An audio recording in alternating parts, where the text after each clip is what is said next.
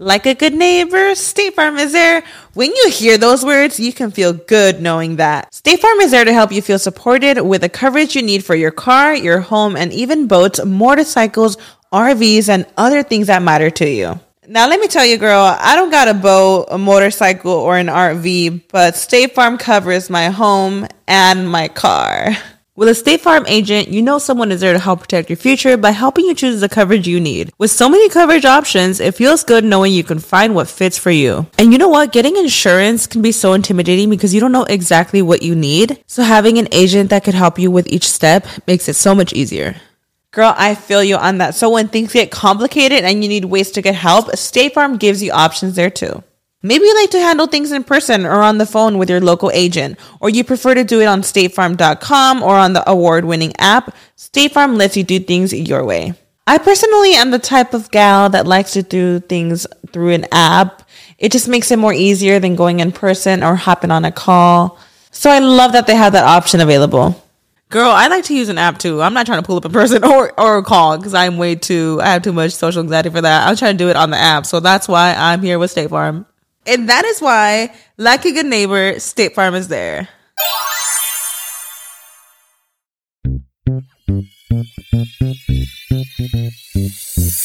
Bienvenidos al show de Ana Cruz. Amor, parejas, sexo, familia, actualidad, dinero, entrevistas con artistas, eventos y mucho más. El show de Ana Cruz. Hola, ¿qué tal? Bienvenidos una vez más a mi podcast, ya al episodio número 9. Así que me siento súper contenta por todo su apoyo, por estarnos escuchando, por descargar el podcast.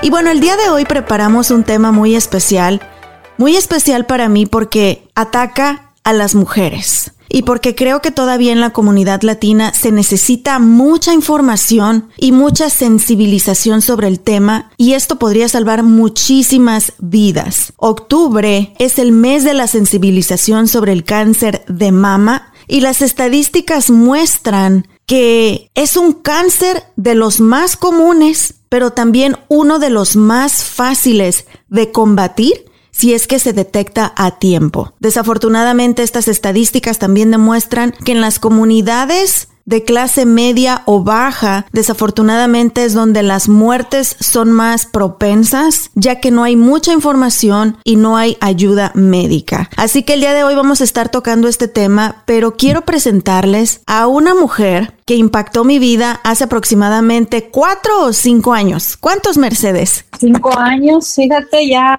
ahí estamos conectados, pero mi cuenta me había dado que había pasado tanto tiempo.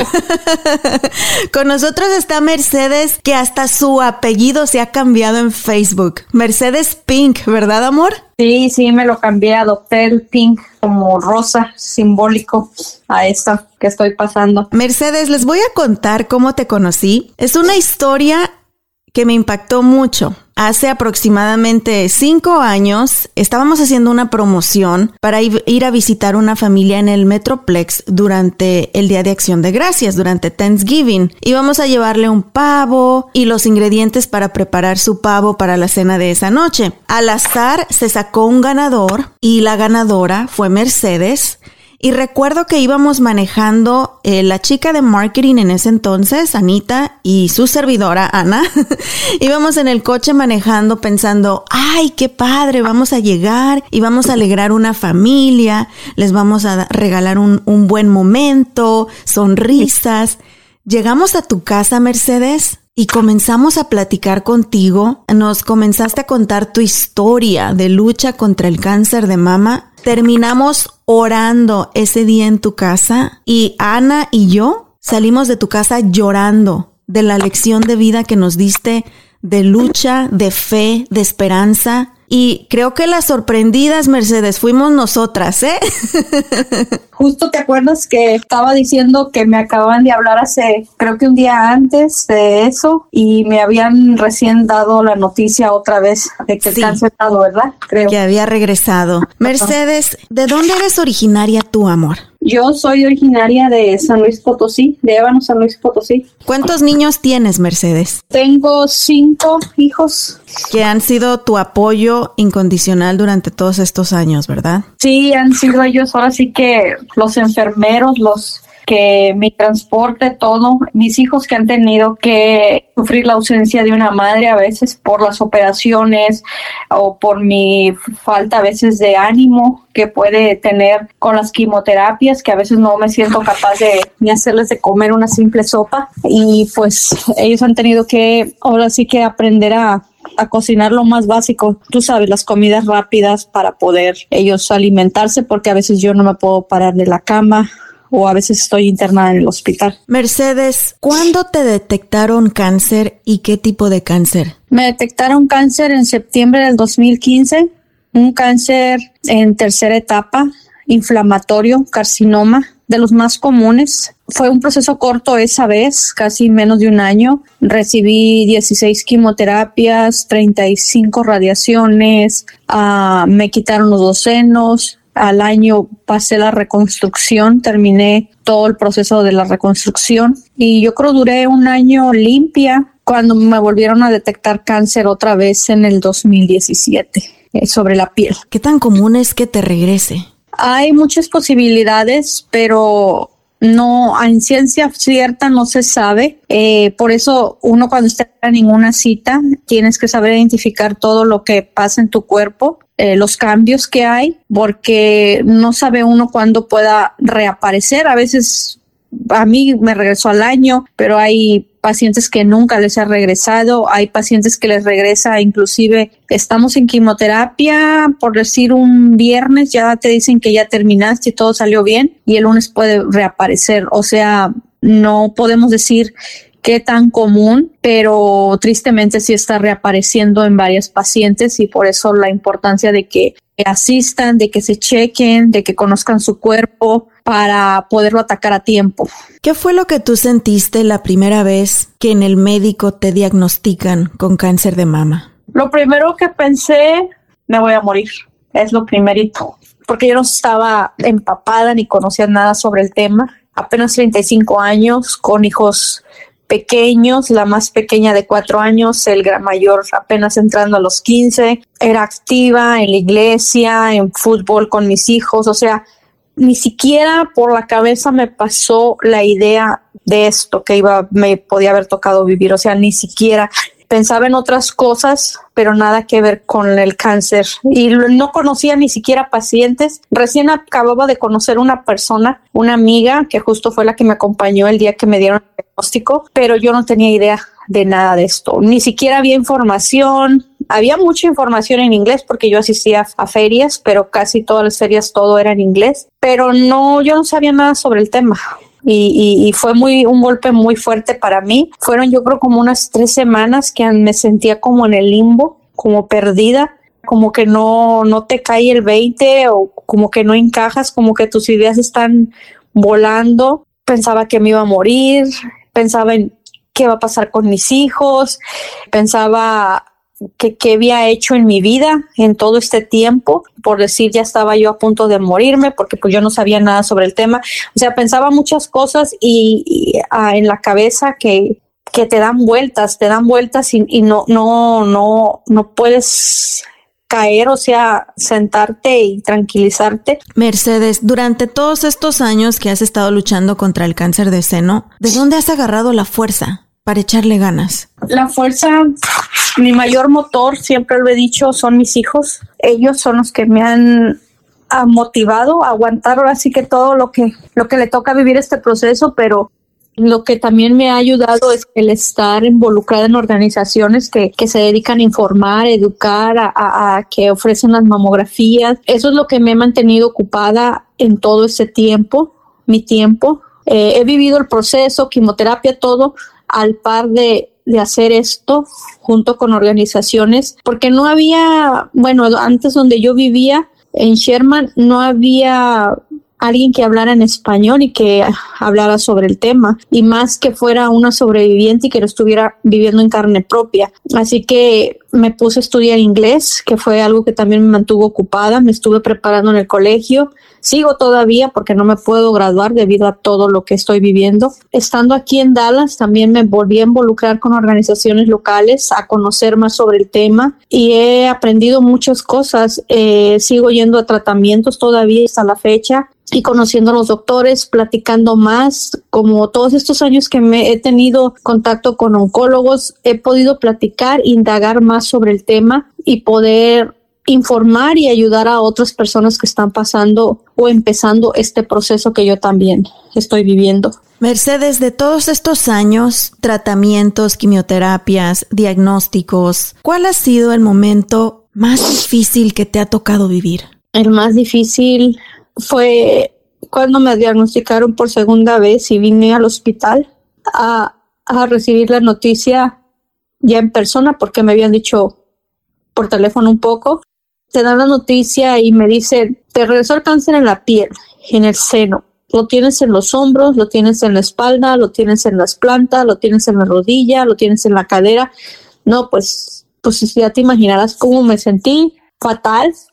Luego la cara de mi esposo, luego salir de ahí y que él mismo me dijera, pues ya te vas a morir, ya no hay nada que hacer. Y yo le dije que estaba loco, que como me estaba diciendo él eso, porque la doctora dijo todo lo que tenía, pero en ningún momento me dijo que me iba a morir. ningún momento me dijo ningún porcentaje. Le digo, así que yo voy a luchar. Y le dije a él, tú no sabes qué va a pasar con el tratamiento, quizás el tratamiento que me den sea bueno y me ayude a desaparecerlo, a reducirlo y yo pueda seguir. Eh, él se enojó mucho, eso fue lo que a mí me hizo sentir mal, verlo a él sufrir, que él se sentía muy mal, él se sentía, yo creo que todo lo que yo debería de haber sentido, yo desde un principio he aceptado todo, confiando en Dios, poniendo todo en manos de Él, pero mi esposo es el que ha batallado aceptando todo este proceso. Lo entiendo, lo entiendo, porque no es fácil para un marido y antes le doy gracias a Dios que la haya aguantado todo este tiempo, que todavía siga a mi lado, porque muchos sí, muchos sí se van, se desaparecen justo cuando están en este proceso las mujeres. Y yo vi la reacción de él, él cómo se negaba, cómo se quejaba, cómo renegaba y hasta golpeaba la pared y lloraba. Y yo le dije, no te pongas así, porque yo lo que quiero es un compañero que me dé fuerzas y ánimo para seguir. Y yo te necesito fuerte. Eso fue, yo creo, el, el momento más difícil para mí de yo recibir el diagnóstico, todo lo que me habían dicho y tener que sacar fuerzas para dárselas a él, para motivarlo para decirle que sigamos adelante. Es difícil. Yo también tenía un miedo, yo también me sentía mal por dentro, pero también me dolía ver la actitud de él, que él estaba negado. Es como si le hubieran dado el diagnóstico, pero yo le decía que tuviera fe en Dios, que no se enojara, que mejor le diera gracias a Dios porque estábamos en manos de doctores, la doctora ya tenía un plan, así que no todo estaba perdido no todo estaba perdido y había que seguir adelante y esperar a ver qué pasaba. No tenía uno que adelantarse a los hechos, era lo que le decía yo. Y has hecho un gran trabajo, Mercedes, no solamente dándote fuerza a ti misma, dándole fuerza y regresándole la fe a tu esposo, pero además siendo una excelente madre con tus hijos, porque como mamá que soy, creo que el dolor más grande es ver a tu hijo llorando, a tu hija y temerosos de que mami se puede morir? Yo creo la parte más difícil y todas las mamás coincidimos, todas las que estamos en este proceso, lo primero que uno le preocupa son los hijos, porque dices tú, ¿quién le va a dar de comer? ¿Quién lo va a bañar? ¿Quién lo va a llevar a la escuela? ¿Quién va a estar en esos momentos más importantes? Tengo a veces todavía la costumbre, al principio, cuando recién me diagnosticaron, de ir a recorrer cada cuarto donde estaban ellos, abrazarlos, que son cosas que a veces los, nosotros las personas nos olvidamos de lo importante que es el amor al hijo, a los hijos, de mostrárselos, de darles un abrazo, de decirles un te quiero.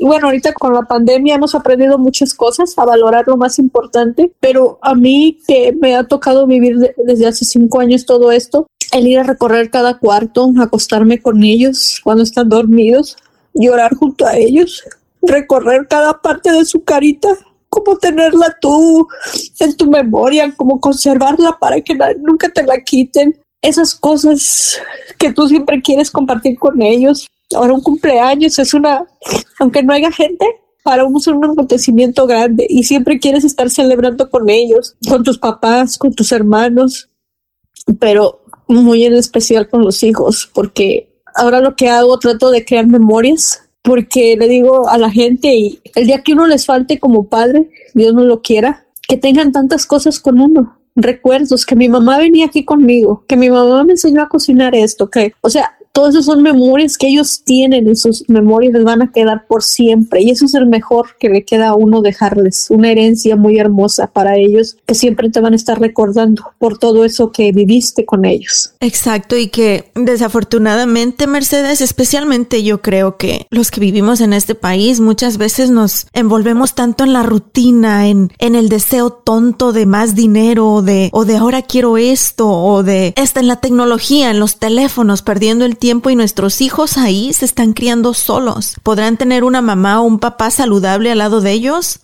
pero no tienen una mamá o un papá presente. ¿Por qué esperar hasta que nos den una noticia tan fuerte y tan desgarradora como un diagnóstico médico, sea el que sea, para comenzar a ser padres nuevamente y para darnos cuenta de cuánto nos necesitan esos niños? Y tú has sido un gran ejemplo de ello, Mercedes, y que esto sea un gran mensaje para todos los que están escuchando. Ser padre o ser madre no nada más es parir un hijo. Ser padre y ser madre es estar ahí con ellos siempre, llorando, enseñándoles valores, celebrando con ellos, enseñándoles cómo enfrentar esta vida. Muchos Mercedes no tendremos un diagnóstico médico como el tuyo, pero tal vez están muriendo en vida y no están viviendo esos momentos tan importantes que a veces cuando te dan un diagnóstico, tú los vives al máximo porque estás consciente de que a lo mejor mañana no vas a estar aquí. Pero Mercedes, ¿qué me garantiza a mí que ahorita no tengo un diagnóstico, que mañana voy a estar aquí? ¿Qué te garantiza a ti que nos estás escuchando, que puedas ser la mamá o el papá más sano del mundo, que vas a estar aquí mañana? Nada nos lo garantiza. Así que, ¿por qué esperar para ser felices? Correcto. Una vez un señor se acercó a mí y me miraba pelona y todo y me decía, ay, dice, pues yo que usted, si estuviera en esa situación, yo me iría a viajar y haría esto, lo otro, y le digo, ¿y por qué esperar que le den un diagnóstico como el mío? Y ahorita que está completamente sano y puede, no lo hace. Y entonces quedó pensando, sí es cierto, luego pues sí. Mercedes, ¿cuál es tu situación actual en este momento médica? Ahorita médica, gracias a Dios, hemos encontrado una quimioterapia que me ha, estado ayudando, pero debido a una infección que tengo ahorita, estoy detenida. Pero esa quimioterapia que acabo de recibir apenas un par de meses me ha ayudado a reducir todo lo que tengo dentro, más de un 50% los tumores. Lo tengo en el seno, en los pulmones, en los ganglios y en abajo de una rodilla. Son cuatro lugares que tengo ahí ahorita que está la enfermedad localizada. Esta última quimioterapia me ha ayudado mucho, pero como te mencionaba, ahorita estoy parada por esa infección, pero primero Dios, esperemos que pronto sane esa parte para poder continuar con el tratamiento. Y así será, Mercedes, estoy segura. Más adelante quiero contarles muchas cosas que Mercedes ha hecho, está haciendo y sé que va a seguir haciendo por nuestra comunidad en el Metroplex, porque como ella lo mencionó, a la par de sus tratamientos, de sus quimioterapias, ella ha estado ayudando a muchísima gente. Has estado en entrevistas hasta en televisión nacional. Tú tejes gorritos y bufandas que vendes para ayudar. Ayudas a traducir al español información en ferias de salud y mucho más. Pero ¿te parece si a continuación hablamos de eso, Mercedes? Sí, amiguita, ahorita hablamos de eso. Viaja en Dart con seguridad. Informa sobre cualquier cosa que veas sucia o insegura. En la aplicación Dart Say Something, envía una foto, video o texto. Simplemente descarga la aplicación Dart Say Something en tu teléfono de la App Store o Google Play. Es gratuita y confidencial. Si tienes preguntas, visita dart.org diagonal as. Continuamos en este podcast número 9 hablando sobre la sensibilización sobre el cáncer de mama.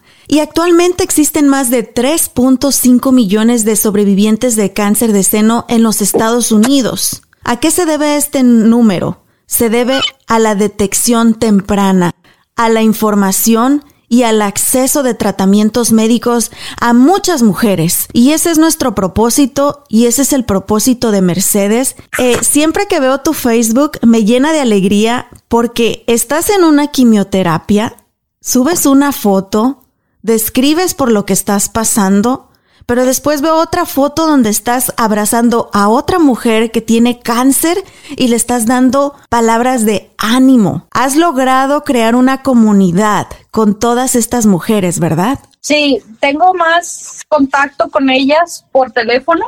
He estado en grupos, pero hay muchas sobrevivientes que no les gusta mucho a lo de las redes sociales y entonces he estado hablando con ellas constantemente, diario, hablo con una paciente, ya sea de aquí del Metroplex, y pues he logrado conocer sobrevivientes de diferentes partes del mundo que también a veces estamos platicando por WhatsApp, conociendo historias, a veces los familiares son los con los que platico también porque a veces no saben cómo sobrellevar la enfermedad, cómo tratar al paciente o entenderlo un poco. Se ha podido crear una comunidad, pero a mí me gusta más por teléfono, el contacto por teléfono. Además, ayudas a una organización no lucrativa de aquí del Metroplex, promoviendo la información y aparte brindan mamografías gratis, que de hecho más adelante vamos a hablar con el director de esta organización. Pero, ¿qué es lo que haces con ellos, Mercedes? Ya tengo con el director casi, también yo creo igual que tú, conociéndolo como cinco años. Eh, al principio, pues yo les ayudaba en ir a los eventos, a inscribir a la gente, a motivarlos a las mamografías. Eh, la organización de él es Amigos Sin Fronteras, pero no teníamos así como una parte de como para las sobrevivientes o algo así con un nombre relevante que tuviera que ver con lo de breast cancer o información. Ahora recién él creó Viva, que es un proyecto hermoso, que estoy contenta de pertenecer a él porque como dices, eh, se ofrecen las mamografías completamente gratis para las mujeres de aquí del condado de Dallas. Y también eh, vamos a hacer la conexión para poder ayudarlas dependiendo de la situación que estén pasando por el cáncer, ya sea con ayuda psicológica ya sea con la reconstrucción, con apoyo grupo, porque también tenemos personas sobrevivientes que ya lo han superado, que lo están viviendo y vamos a estar ahí también para ellas, para poderlas guiar en este camino que es difícil, pero no imposible.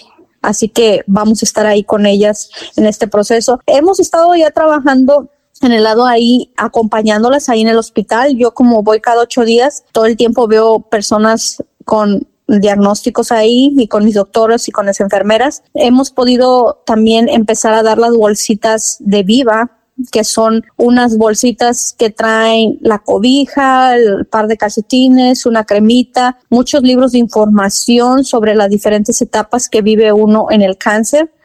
Es la bolsita para las recién diagnosticadas con cáncer, donde viene toda la información que necesita y cosas que necesita justo para ir a su quimioterapia. O sea, ya las mandamos como preparadas porque a veces no saben a muchas qué va a pasar el día de la primera quimioterapia, qué debo de llevar, si debo de comer, qué no debo de comer. Toda esa información va en esa bolsita.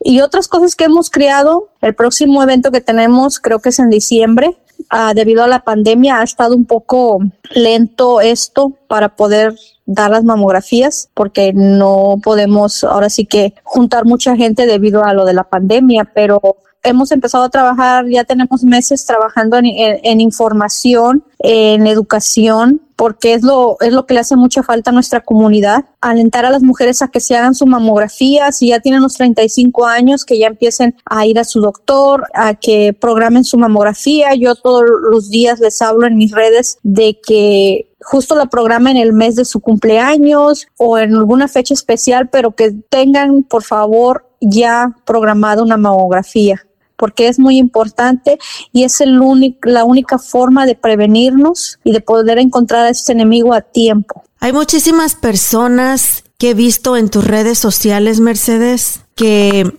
han caminado contigo esta batalla y que desafortunadamente las hemos perdido.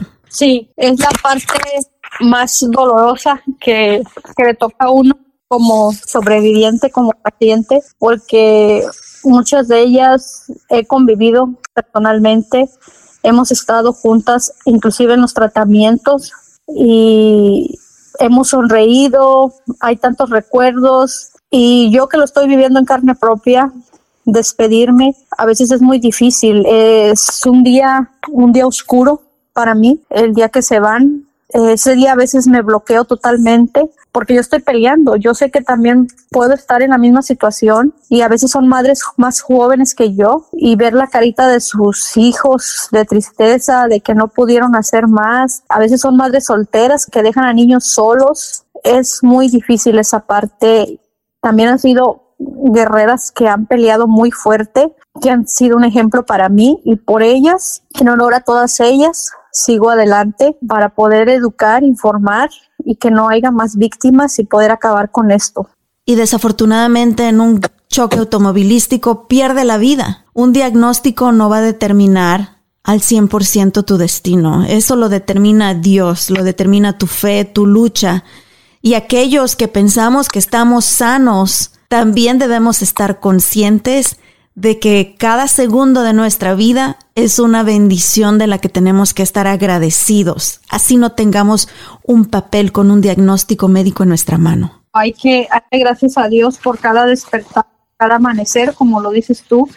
Nadie es eterno en esta vida, todos nos vamos a ir, todos estamos en esa fila unos más adelante, otros más atrás, pero en algún momento a todos nos va a llegar el tiempo. Por eso hay que aprovechar lo que está uno en vida, vivir lo más importante, los momentos más importantes con las personas más importantes de nuestra vida, porque tú lo has dicho, no sabemos si vamos a despertar el día de mañana un accidente, no necesariamente como lo estamos pasando las de cáncer, para otros compañeros que estén en la pelea o luchando, de que confíen en Dios, que la fe tiene que ser muy fuerte, la que tenga uno, que es lo que me ha ayudado a mí a salir adelante y mis buenos doctores y, el, y ahora sí que el alegarles también a mis doctores porque he tenido diagnósticos muy fuertes. Les puedo dar un ejemplo, el del, el del cuello, que fue un tumor grande, que mucha gente no lo vio, pero si lo hubiera visto, hasta mi misma oncóloga se espantó cuando lo conoció un poco más grande, que miraba, era un tumor a la vista, grande, o sea, tú lo podías ver en carne viva, pero mi cuello, y toda la gente que me miraba pues la espantaba. Mi oncóloga dijo un día, dice, no te lo quiero tocar porque me da miedo, se mira enojado ese tumor. Estaba muy rojo, muy rojo. Eh, y era sorprendente, me decía ella, es sorprendente verte ese tumor y que ese tumor no te esté afectando tus cuerdas vocales, no te esté haciendo daño en tu cuerpo. Lo tenía, a, lo tenía a un lado del cuello para afuera, era una bola redonda, haz de cuenta una manzana, tamaño de una manzana, y rojo, rojo por dentro, pero a veces lo veías como en rosita, no sé a qué se debían los cambios de colores, pero pero a veces así lo veíamos. Que al último no supimos qué tumor era porque no lo pudieron, no le pudieron hacer biopsia debido a que creció demasiado y era muy peligroso operarme y hacerme lo que lo acabó ese tumor y yo siempre confiando en Dios, poniendo todo en manos de Dios y yo decía, Señor, yo confío en ti, ese tumor se va a ir, se va a desaparecer. La gente veía cosas que no, que era imposible. Mis mismos médicos decían, te vamos a dar radiación, pero ese tumor no va a desaparecer. Ese tumor va a quedar ahí, pero no te vamos a poder hacer nada. Eso fue lo que me dijeron ellos, tanto mi oncólogo como mi médico de radiación. Pero ¿qué pasa? Dios es más fuerte, yo confiaba mucho en Él, yo platicaba desde el momento que veía que mis médicos no me daban esperanzas, yo me ponía a orar y a rezar y pidiéndole y confiando siempre en Él, ahora sí que doblando rodillas. Eh, empecé la radiación justo la semana de Navidad, toda la semana de Navidad estuve con radiación, solamente una semana. ¿Qué pasa? A la tercera semana después de la radiación empieza a disminuir ese tumor, se fue haciendo chico, chico, chico. En menos de dos meses desapareció. Wow.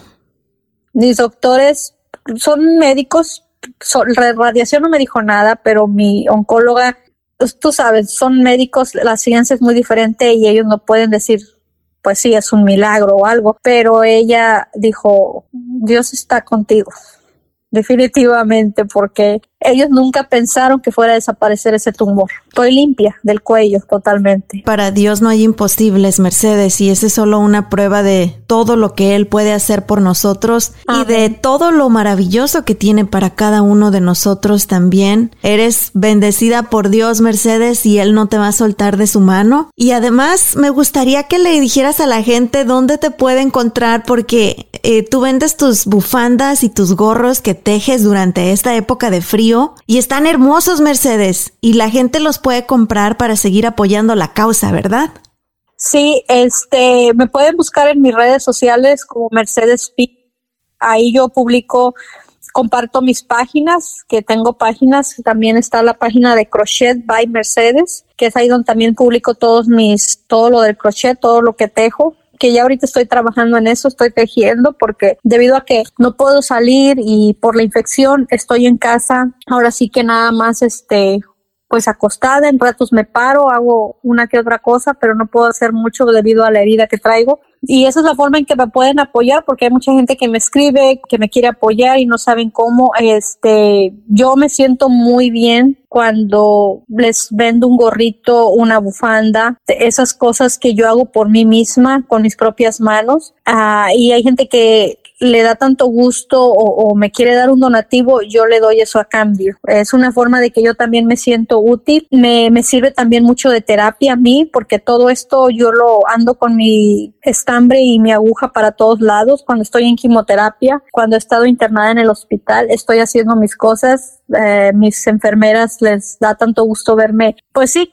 que esté ocupada mi mente porque así a veces el enemigo te ataca y a veces se te vienen las cosas negativas o malos pensamientos y uno tiene que buscar el modo de poder seguir adelante en medio de todo esto. Y me encanta, Mercedes. Para aquellos que estén interesados, aquí debajo de la descripción de este podcast voy a ponerles todos los enlaces de dónde encontrar a Mercedes, Mercedes Pink. Y ahora después de escuchar tu historia, me porque ese día que fuimos a visitarla y nosotras todas emocionadas que íbamos a alegrar una familia ese día, salimos llorando de su casa, pero de la lección de vida que tú nos diste, Mercedes. Y te sigo admirando, hermosa. Y tal vez tú tendrás un diagnóstico ahorita, pero créeme, créeme que eres una mujer que está haciendo muchísimas cosas y que está impactando no solamente a tus hermosos hijos, a tu esposo, a tu familia, a tu comunidad, estás impactando gente, Mercedes. Y hay personas que vivimos a lo mejor 80, 100 años y no hacemos nada en esta vida. Así que muchas felicidades, amor, y gracias por el día de hoy haber recibido mi llamada. Yo sé que, como lo mencionaste ahorita,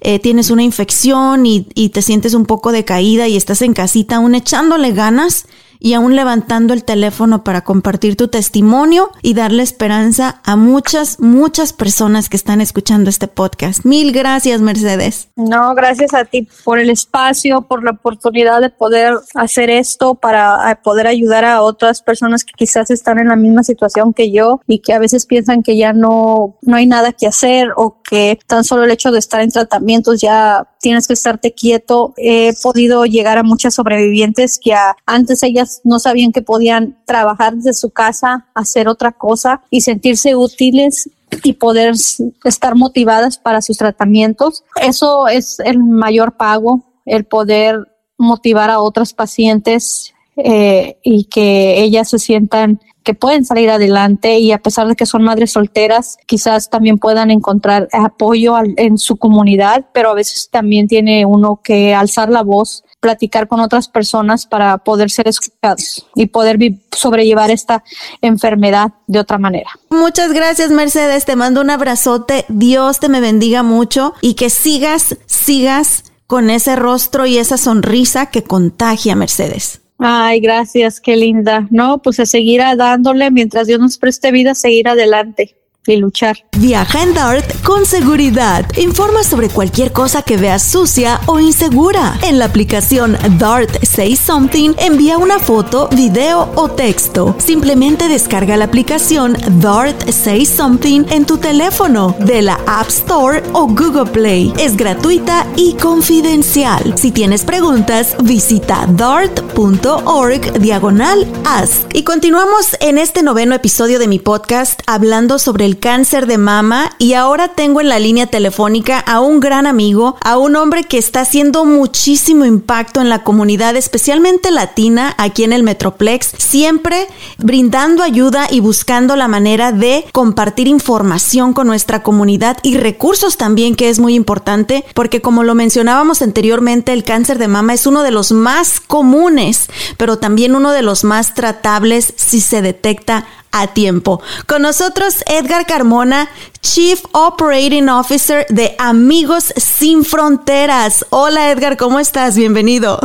Hola, ¿qué tal? Gracias por la invitación. Gusto en platicar contigo. Sí, fíjate que aquí en el norte de Texas, aquí en Estados Unidos, este, en efecto, es, es un estado en el que a veces le cuesta trabajo a nuestros migrantes encontrar eh, los apoyos los recursos y en este caso pues Amigos sin Fronteras precisamente para eso está, para atender redes, para atender vínculos, para atenderle la mano a ellos y también que sensibilizar a nuestros proveedores médicos sobre la importancia de atender también la salud de nuestros migrantes. Edgar, vamos a comenzar explicándoles a nuestra gente qué es el cáncer de mama. Sí, mira, nuestro cuerpo, nuestras células están diseñadas para renovarse a sí mismas. De otra forma no podríamos subsistir, imagínate que tuviéramos las mismas células desde que nacemos, ¿no? Entonces nuestro cuerpo está diseñado para regenerarse a sí mismo a través de procedimientos de multiplicación celular. Lo que sucede en los tejidos del seno, que son generalmente tres principales eh, tejidos, en esa reproducción de celular sucede algo que hace que las células comiencen a reproducirse sin detenerse. Esa reproducción que continúa comienza a crear lo que se llama cáncer. Y es así como obviamente eh, ya vemos a mujeres que pues este de una etapa 1 suben a una etapa 2, a una etapa 3, a una etapa 4, pues porque el cáncer sigue creciendo, se sigue multiplicando y ya es cuando la, lamentablemente le llega a causar cáncer en el seno o en los senos a, a una mujer. Y hay muchas estadísticas sobre el cáncer de mama en las mujeres hispanas. Lamentablemente, no hay tanta información como la debería y no hay tanta ayuda como se debería. ¿Cuáles son esas estadísticas, Edgar? Sí, fíjate que tienes razón. las estadísticas de cáncer de mama aquí en Estados Unidos no son tan recientes como quisiéramos. Yo creo que aquí en Estados Unidos la comunidad científica está mirando a una estadística reciente de hace apenas dos, tres años. Para nosotros eso es reciente. Pero sí sabemos que, por ejemplo, de cada 100.000 mujeres hispanas, este, 99 eh, llegan a ser diagnosticadas.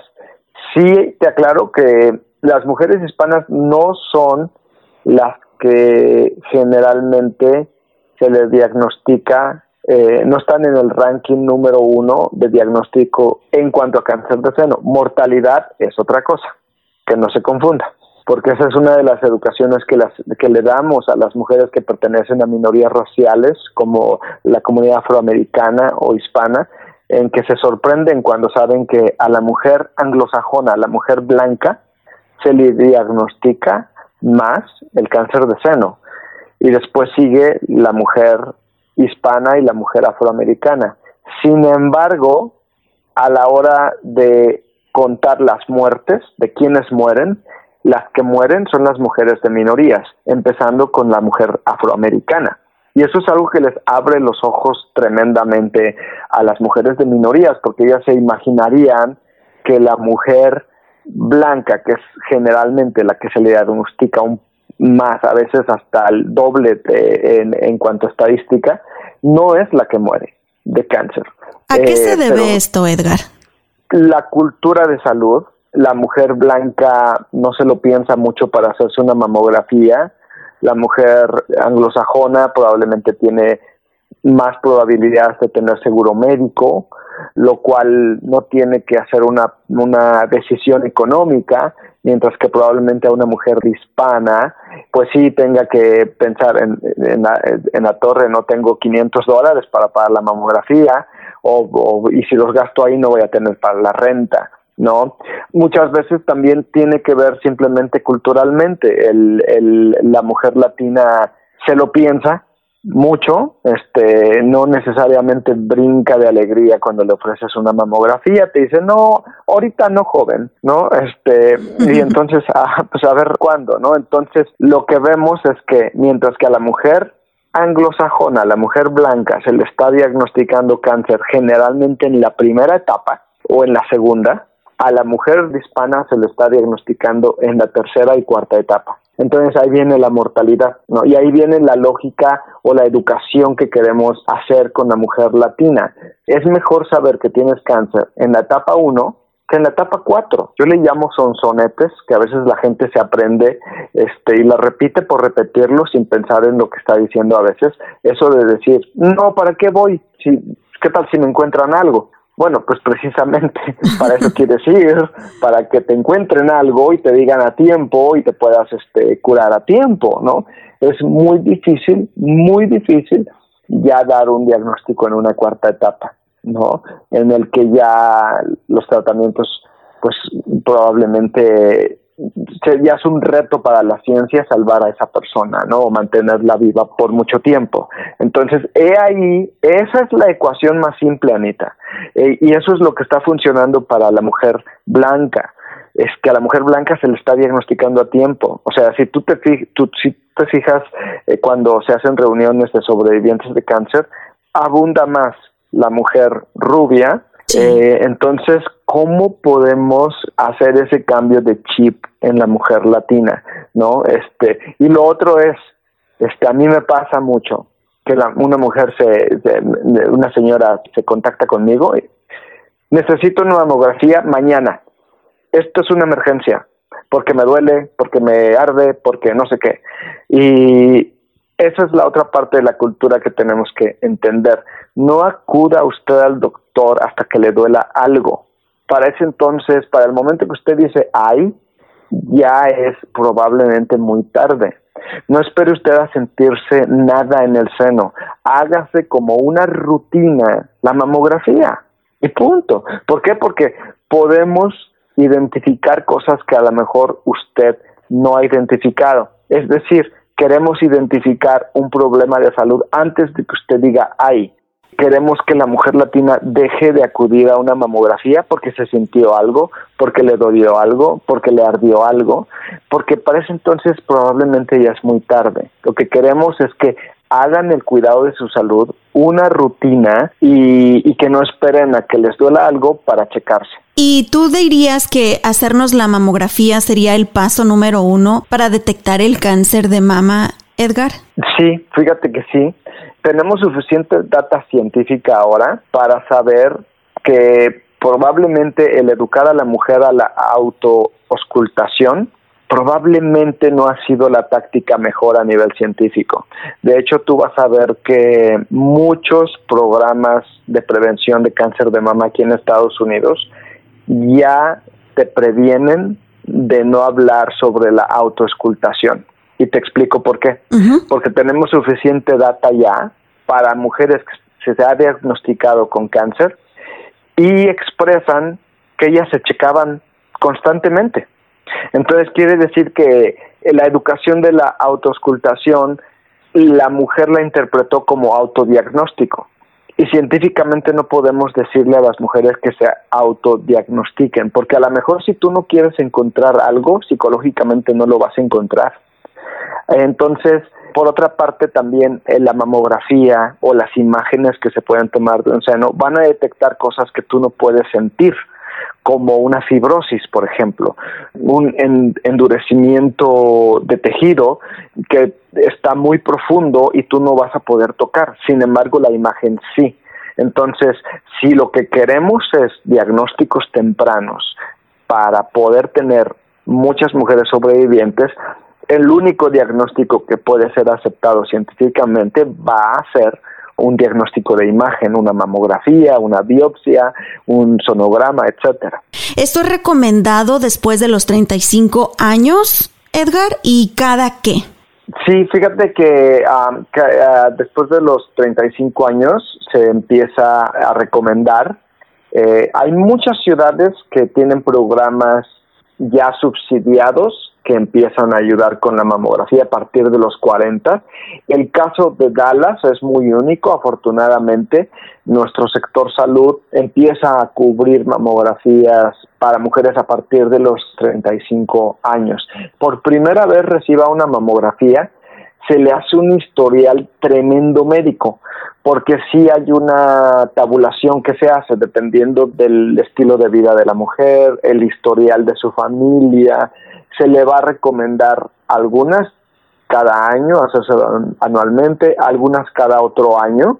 Este, repito, va a ser de acuerdo al perfil de familiar de la persona, el estilo de vida, etcétera, porque sí hay muchas cosas, muchos factores que pueden alzar la probabilidad de cáncer de seno en una mujer. Ahora, ¿quiénes están propensas a sufrir cáncer de seno? ¿No necesariamente significa que en tu familia alguien tuvo cáncer de seno para que tú lo tengas? Así es, fíjate que mm, por lo menos la mitad de los diagnósticos en mujeres no tienen ningún historial de, de, cáncer de seno en la familia. Entonces, no necesariamente tiene que ser relacionado con el historial de tu familia. Hoy en día sabemos que, por ejemplo, vamos a hablar de los factores de riesgo, por ejemplo, si una mujer consume alcohol, le aumenta su probabilidad, si está sobrepeso. Una mujer que no tuvo hijos, también le aumenta su probabilidad de cáncer. Si una mujer tuvo hijos pero no amamantó, fíjate que también eh, eh, ya tenemos suficiente data para aquellas señoras que lo están pensando si amamantar o no amamantar. Bueno, pues resulta que amamantar reduce la probabilidad de cáncer de seno. La falta de actividad física también tiene que ver con eh, subir, con aumentar el, ese riesgo. Así que en cuanto a estilo de vida, esas son las preguntas específicas, por ejemplo, que se hacen a una mujer para saber qué recomendarle, ¿no? Desde la edad, el historial, la raza muchas veces, e incluso tiene que ver con el principio temprano de la menstruación, si su tejido mamario es muy denso, por ejemplo, también, la menopausia, si ya tienen otra, otra, otra edad también, ese tipo de cosas siempre van a ser factores, ¿no? Hoy en día ya sabemos tanto que ya hasta sabemos que hay también a nivel genético este, ciertos perfiles genéticos. Este conocimiento se puso mucho de moda cuando una actriz se hizo la, la mastectomía sin necesitarla todavía porque descubrió que genéticamente tenía los genes BRCA1 y BRCA2, que son los que son una constante en las mujeres que han tenido cáncer de seno. Entonces ella lo que hizo es, bueno, evitarlo y decir, bueno, si estoy tan, ahora sí que tengo 100 de 100, así que pues se, se hizo la, la mastectomía sin siquiera todavía necesitarla, ¿no? Este, pero ya esos son obviamente ya unas alturas de conocimiento genético ya muy alto. La mayoría de las personas, pues todavía lo que queremos es prevenirlo a través de imagen solamente, este, que le puede dar a un doctor la, la idea de, de riesgo, pero también cuando ve algo raro en esa imagen, decir, ah, caray, este, a ver, vamos a checar más esto para detectarlo a tiempo. Y durante todo el podcast, Edgar, hemos estado hablando de los riesgos en la mujer de cáncer de mama, pero no hemos hablado de los hombres. Y en los hombres también ocurre el cáncer de mama. Claro, a veces los hombres nos olvidamos de las similitudes que tenemos con el género femenino. Estamos tan predestinados a pensar que somos completamente diferentes, pero pues los hombres también tienen glándulas mamarias rústicas porque no cumplen la función de vida que cumplen eh, los senos de la mujer, pero el hombre también tiene glándulas mamarias, este, y en algunos se llega a desarrollar eh, también cáncer. En mucho menor grado, tan solo estimamos que probablemente anualmente mueren 500 hombres de cáncer en las glándulas mamarias.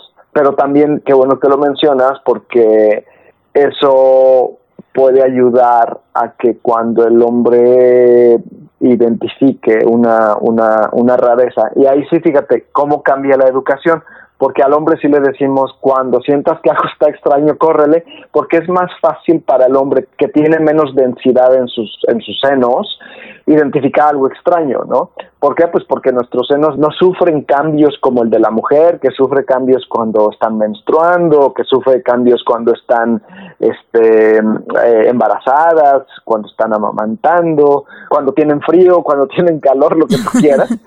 este, pero los, los, los senos del hombre no son tan cambiantes, si me explico? Y, y no tenemos la misma abundancia.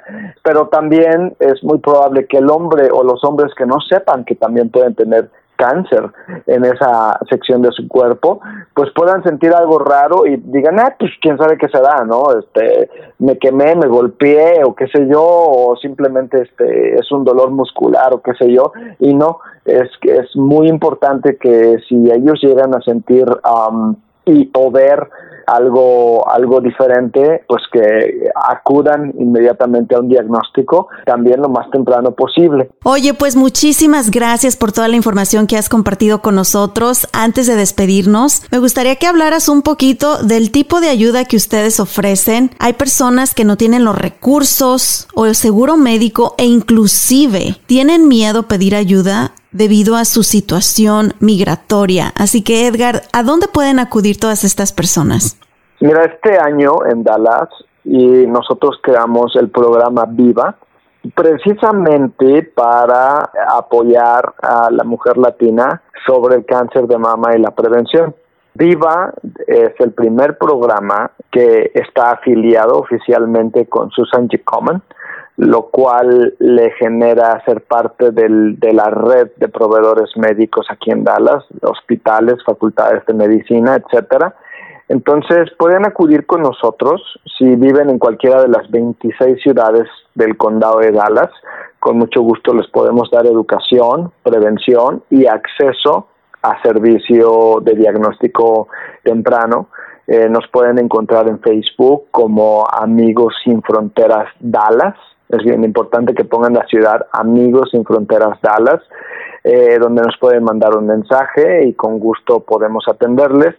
Eh, las mamografías hoy en día las hemos comenzado ya con nuestros proveedores médicos a muy bajo ritmo. Tú sabes que estamos pasando por la pandemia todavía, así que no se puede hacer el volumen que antes se hacía. Estamos prácticamente al 25%, pero eso es para cuidar a, las mujeres que acudan a su diagnóstico. Entonces, incluso hay hasta como media hora eh, después de que se atiende un paciente en la limpieza de todo el equipo antes de que pase la primer, la segunda paciente o la tercera.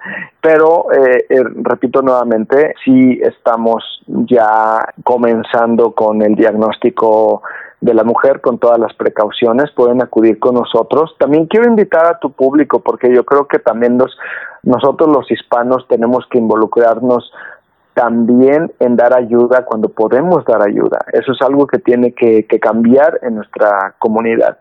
Y este mes, de hecho ya, eh, esta es la última semana en la que está la temporada de recaudación de fondos para ayudar a las mujeres con cáncer y ayudar a este tipo de diagnósticos.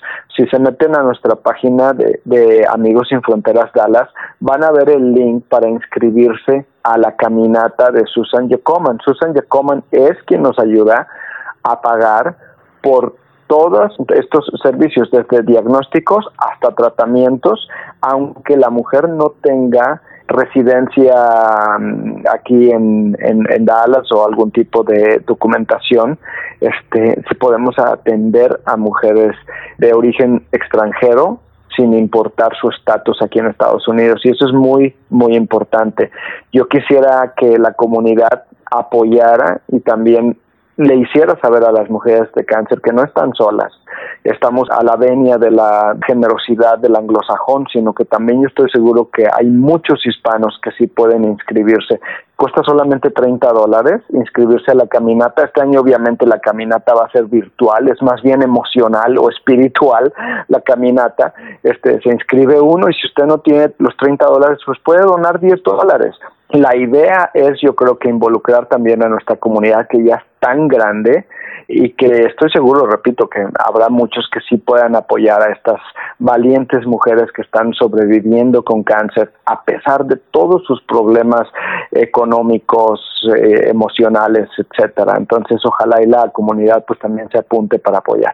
Y estoy segura que así será, Edgar. Al menos yo ya estoy más puesta que nada. También voy a empezar a compartir por todas mis redes sociales cómo inscribirse a esta caminata de Susan G. Coman.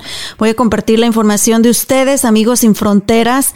Y sigamos luchando, sigamos apoyando a todas estas mujeres porque nunca sabemos sí nos va a tocar a nosotros también, así que hay que estar preparados. Pues muchísimas gracias Edgar, te mando un abrazote y seguimos en contacto, eh, informando y ayudando a nuestra comunidad, ¿ok? Muchas gracias, un abrazo. Bienvenidos al show de Ana Cruz. Amor, sexo, familia, actualidad, dinero, entrevistas con artistas, eventos y mucho más. Y muchísimas gracias por habernos acompañado en este episodio número 9 de mi podcast. Definitivamente creo que se está haciendo más sobre la sensibilización del cáncer de mama, pero aún nos falta mucho, mucho trabajo que hacer. Y gente como Mercedes ha impactado nuestra vida. ¿Y qué estamos haciendo nosotros? ¿Qué estás haciendo tú, tu mujer? ¿Ya te hiciste tu mamografía? ¿Ya hiciste la cita? Platicaste con tu amiga, con tu mamá, con tu vecina sobre la importancia de hacernos las mamografías para detectar a tiempo el cáncer de mama? Y también los hombres, porque ya escucharon que esto no es exclusivo de las mujeres. Así que pongamos nuestro granito de arena, ¿les parece?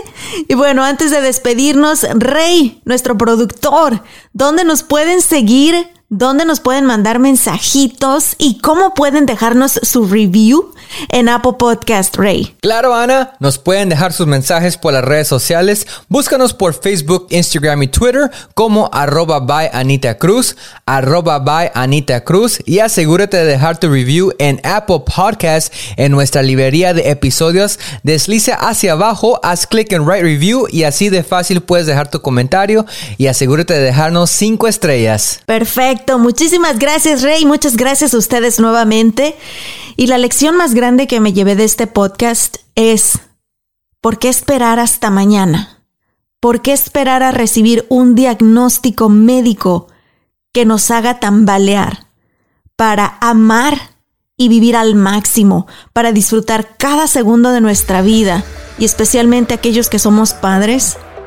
Para vivir estos momentos, estos segundos maravillosos al lado de nuestros hijos. Los quiero mucho, échenle muchas ganas y recuerden hacerse su mamografía. Hasta la próxima. Gracias por ser parte una vez más del show de Ana Cruz. Judy was boring. Hello. Then Judy discovered chumbacasino.com. It's my little escape. Now Judy's the life of the party. Oh, baby, Mama's bringing home the bacon. Whoa. Take it easy, Judy. The Chumba life is for everybody. So go to ChumbaCasino.com and play over 100 casino style games. Join today and play for free for your chance to redeem some serious prizes. ChumbaCasino.com. No purchase necessary. Void where prohibited by law. 18 plus terms and conditions apply. See website for details. ¿Estás listo para convertir tus mejores ideas en un negocio en línea exitoso? Te presentamos Shopify. Tal vez no lo sabías, pero nuestro podcast More Than Mamis es un negocio y lo empezamos por supuesto para desahogarnos y hablar sobre la maternidad, no para convertirnos en expertas de ventas y del e-commerce. Así que sí, necesitábamos ayuda para vender nuestro merch y poner en marcha nuestra tienda. ¿Y cómo suena con Shopify? Llegó otra venta. Shopify es la plataforma de comercio que está revolucionando millones de negocios en todo el mundo. Ya seas un emprendedor desde tu casa o desde donde sea, Shopify es la única herramienta que necesitas para iniciar, administrar y hacer crecer tu negocio sin dificultades. Con Shopify puedo gestionar pedidos, envíos y pagos desde cualquier lugar, brindándote toda la información y estadísticas de tus ventas al detalle. Regístrate para un periodo de prueba con tan solo un dólar al mes en shopify.com barra sonoro, todo en minúsculas. Ve a shopify.com barra sonoro para llevar tu negocio al siguiente nivel. Shopify.com barra sonoro.